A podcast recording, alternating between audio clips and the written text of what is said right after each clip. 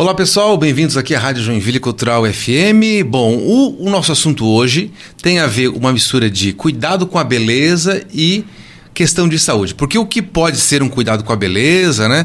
Que no caso são os cabelos, pode virar um problema de saúde se você não se cuidar. Eu vou conversar sobre esse assunto, sobre alopecia e calvície, com a biomédica e tricologista, a doutora Simone Correia. Doutora Simone, muito obrigado. Seja bem-vinda à Rádio Joinville Cultural. Jefferson, eu agradeço, é um prazer enorme estar aqui, principalmente falar de algo tão importante e relevante que é a saúde nos cabelos. Hum, verdade. Só deixa eu fazer um recorte e puxar, atualizar nosso ouvinte para falar da importância é, quando falo, fala de alopecia, recentemente eu lembro daquela questão do Oscar lá, né? Onde a esposa do Will Smith, a Jada, né? É, ela so, sofre de alopecia. Tem o problema das, da, da, da, cantora do, dupla Maiara Maraíza. Isso que indica, sim, que mulher sofre, sim, com um problema de queda de cabelo. É isso, existe isso, né? Não... Existe, existe sim. Hum. É, estudos mostram que 40% das mulheres estão apresentando algum tipo de queda de cabelo. E é importante a gente salientar, assim, Jefferson, quando a gente fala alopecia, a palavra significa perda de cabelo. Uhum. Então, nós temos diversos tipos de alopecia. Sim. Por exemplo, a da Jade, o problema dela é uma alopecia areata, que significa temporária, geralmente causada por estresse, né? E outros tipos de alopecia, como a alopecia androgenética, que aí é a questão da calvície. Então a gente tem vários tipos de alopecias. Ah, tá. Então calvície, calvície é algo que vai perdendo por uma questão genética. Isso. E a uma alopecia, qual é o primeiro que você falou? Areata. Areata uhum. é pela questão de estresse, má alimentação, coisa, é. vitaminas que daí cai, mas depois volta, pode voltar a crescer com o tratamento. É, assim, ó, a alopecia areata, o grande desencadeador, né, o que provoca essa alopecia, geralmente é a questão do estresse, mas ela é uma reação autoimune. Aí a calvície tem a questão androgenética, né? Então a palavra andro vem dos hormônios, dos andrógenos dos, dos hormônios masculinos, porque vem de um hormônio que é produzido por meio da testosterona, que é a DHT, que a gente fala que é o hormônio da calvície, e também por ter uma predisposição genética. Então na calvície a gente tem esses dois fatores, que é a questão genética associada com o fator também hormonal. Então, junta esses dois e aí envolve também, Jefferson, isso que você falou, que são os fatores ambientais. Então, alimentação, qualidade de vida, se a pessoa dorme bem ou não, fuma, bebe. Aí tudo isso contribui para um aumento, então, de qualquer tipo de queda de cabelo. Isso tem um, um papel muito importante. Isso envolve homem e mulher. Homem e mulher. Certo. Homem e mulher. Eu tenho um dado aqui que, que, a, que a senhora me trouxe é, sobre a Sociedade Brasileira de Dermatologia que trata, traz que dois, 42 milhões de pessoas sofrem com um, com um problema de queda de cabelo. Sim, é. é. e cada vez a gente vê que esse número vai aumentando, né? Então as pessoas cada vez mais vão percebendo que os cabelos estão sendo afetados. Isso tem muito a ver também, Jefferson, pela questão da qualidade de vida, uhum. né? Então, principalmente alimentação, nível de estresse, porque como esses fatores eles impactam no cabelo, as pessoas percebem isso. Por quê? O cabelo a gente costuma dizer que ele não é um órgão vital do nosso corpo, né? Então ele é algo periférico. Então o corpo, quando ele, por exemplo, tem uma, uma falta de vitaminas, de nutrientes, o que que ele vai priorizar? Ele vai priorizar levar essas vitaminas para o teu coração, para o teu rim, claro. para o teu fígado e o cabelo vai ficando em segundo plano, né? Então o cabelo acaba sentindo. Então eu pelo menos tenho percebido na minha prática clínica que cada vez mais as pessoas estão tendo problemas com o cabelo e cada vez mais sérios, né? É, muito bem. Você falou que o cabelo, o cabelo para o corpo, né, para o organismo, uhum. acaba sendo algo que não é o principal. Qual é a função do cabelo hoje para nós né, na, nessa fase da humanidade, né? nós como seres humanos uhum. urbanizados? Tá. A função do cabelo tem uma função térmica, então manter o, cal o calor do corpo, né? Regulação também da questão do suor, também ele faz um processo de regulação e também a questão de proteção. Então tem proteção contra os raios, né? Solares são prejudiciais para a pele do couro cabeludo. Então uma pessoa que é calva, ela tem muito mais risco a desenvolver um câncer de pele, por exemplo, no couro cabeludo, de quem Entendo. não tem, porque tem mais proteção.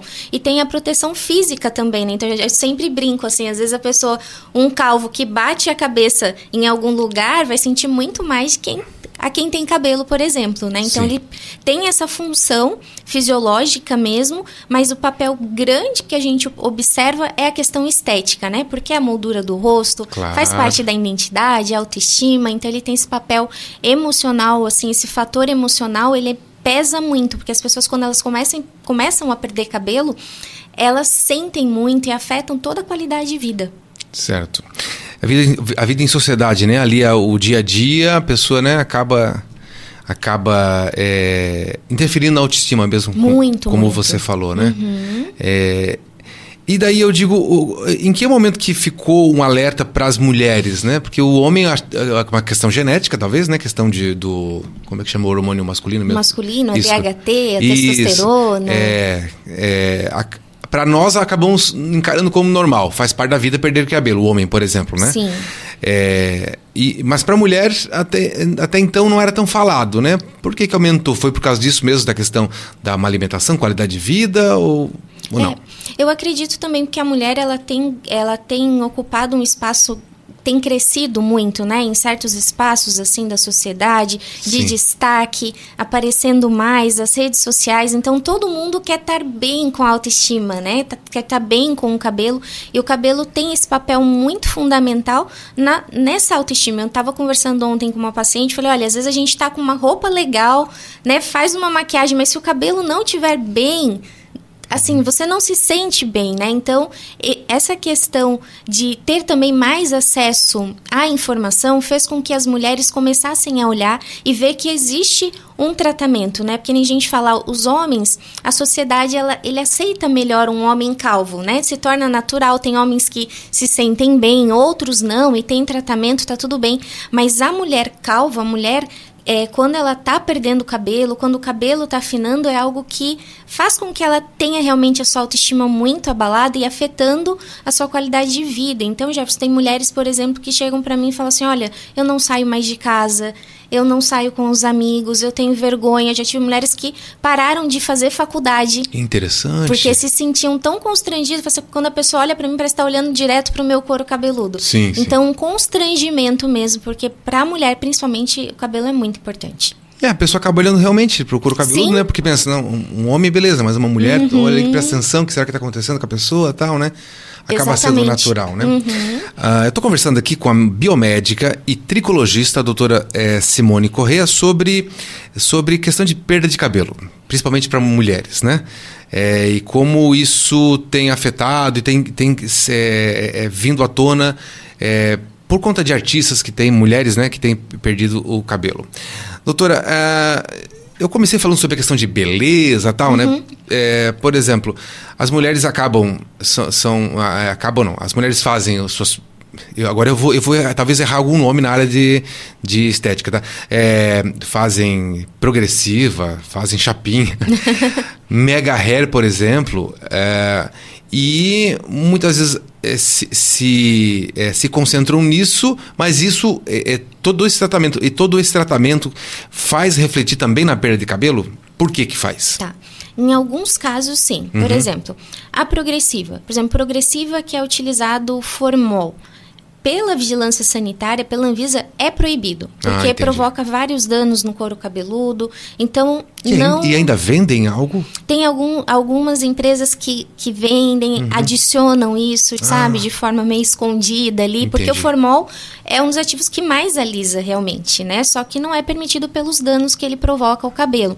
Mas aí a gente tem outras progressivas que utilizam outras substâncias, né? Que são muito ácidas também, que elas vão afinando o cabelo. Então, mulheres que fazem progressiva, é muito comum elas se queixarem que o cabelo, ah, meu cabelo tá ficando muito fininho ao longo do tempo, eu percebo que ele foi afinando. Uhum. Então, isso é algo que realmente impacta. Tintura, se a pessoa tiver, por exemplo, uma alergia ao couro, no couro cabeludo e ela faz uma tintura, ela pode sentir uma coceira, uma ardência. E aí, nesses casos, a minha orientação é que Opte por um, por exemplo, um tonalizante que não tem amônia. Uhum. Então, tem alguns procedimentos que são prejudiciais. Por exemplo, o mega hair.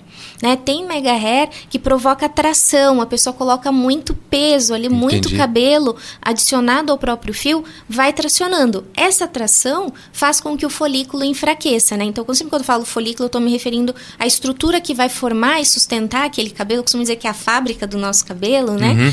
Ele vai ficando prejudicado e aí vai tendo um processo inflamatório que vai provocando uma queda que muitas vezes se torna irreversível. Então, é importante ter esses cuidados, né? Pensar não apenas, eu costumo dizer assim, não pense apenas na beleza. Associe a beleza com a saúde, de forma que você tenha uma, um, um cuidado mais com o objetivo de preservar a tua saúde também. Não adianta ter um cabelo bonito agora, sabendo que ali a médio prazo você vai ter uma, um prejuízo ali com o teu cabelo, né? Certo. Muito bem, né? Cuidar dos dois, né? Os dois. Se manter uhum. bonito e tal, mas Sim, cuidando, tratando certinho, né? Você falou, doutora, da questão de, de, de uns sinais para a pessoa saber uhum. Se está tendo perda de cabelo. Um, uma, delas, uma delas, por exemplo, é o fio ficar mais fino. Isso. Que outros, que outras dicas e sinalizações que as pessoas podem perceber para saber se está caindo cabelo ou não, além do normal? Tá. Então, é, algumas dicas e sinais que a gente observa. Primeiro, então, que a gente já falou, que é o afinamento do cabelo. E como que eu observo isso? Sabe a pessoa, às vezes, que tinha um rabo de cavalo, ela prendia o cabelo, ficava um rabo mais grosso, e agora uhum. ela vai vendo que vai ficando mais fino. Um dos sinais que eu oriento também, pega uma foto tua, de 3, 4 anos atrás, 5 anos atrás e compara a questão de volume de cabelo, né? Então, às vezes a pessoa percebe, nossa, aqui eu tinha mais volume de cabelo e a foto é muito bom porque a gente consegue fazer esse comparativo. Sim. Outro sinal importante no caso das mulheres é quando essa linha aqui, né, essa linha central do couro cabeludo, ele começa a ficar com mais espaçamento. Então, vê que essa linha mediana tá ficando mais espaçada, ficando com falhas. Uhum. Ou a pessoa vai prender o cabelo, vai ficando falhas no cabelo cabelo os homens, entradas, começou as entradas a avançarem. A região do vértex aqui, que é a região do, do cocoruco que a gente sim, fala, sim. também vai ficando mais ralinho. O cabelo começa também um dos sinais, quando ele começa a afinar, ele fica mais difícil o manejo de, de pentear esse cabelo, de arrumar esse cabelo. A pessoa fala, nossa, mas parece que meu cabelo não se ajeita mais, fica meio, o brinco fica alvoroçado, o cabelo fica com muito frizz, porque espetado. ele tá é espetado. Uhum. Homens jovens, assim, uma das coisas que a gente percebe, né? Geralmente rapazes a partir de 18, 19, 20 anos, aqui na região da costeleta uhum. do cabelo, um dos sinais lado, do ladinho aqui, uhum. começa a encrespar. Ah, olha só. E é um dos sinais de calvície. E o outro é quando tira uma foto, por exemplo, e percebe que essa região aqui de trás, para os homens, ele fica um achatamento, fica achatado ali. Você tira a foto, parece que está achatado. Entendi. É um sinal de calvície. E um dos que eu mais gosto é sempre analisar o teu cabelo da região da nuca.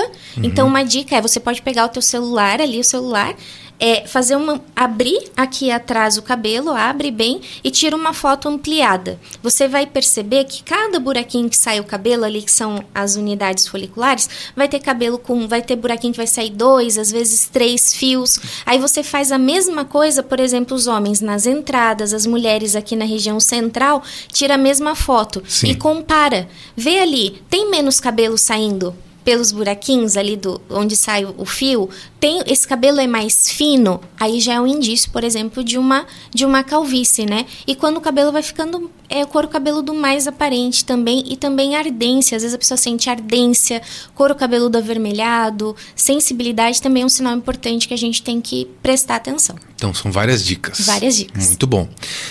A idade tem a, a, a até então eu, eu digo por mim, né? A gente pensa, vai ficando velho, o cabelo uhum. também vai enfraquecendo. É isso? Ou se você mantém uma boa saúde, uma boa alimentação, atividade física, todo mundo vai morrer, né? Então, a, a, tem como manter um cabelo saudável até o final da vida?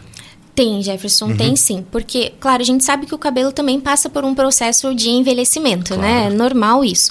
Porém, quando a gente tem uma boa alimentação, a gente tem um cuidado com o couro cabeludo e às vezes cuidado básico, né? Tem pessoas, às vezes, que não lavam o cabelo com uma certa frequência que seria o ideal, lava o cabelo duas vezes só na semana. Qual é o ideal? O ideal é se o couro cabeludo é oleoso, lavar todos os dias. Todos os dias. Se não é, eu gosto muito de indicar dia sim, dia não. Para ah, mim é, é, a forma mais segura, né? Né? Uhum. No máximo a cada dois dias. Não deixar de passar disso, porque às vezes a pessoa tá caindo o cabelo, primeira coisa que ela faz, ela diminui a lavagem, porque a percepção de queda é quando tá no banho. Uhum. E aí a pessoa acha que o banho faz o cabelo cair, então eu vou lavar, vai cair mais. E é o contrário.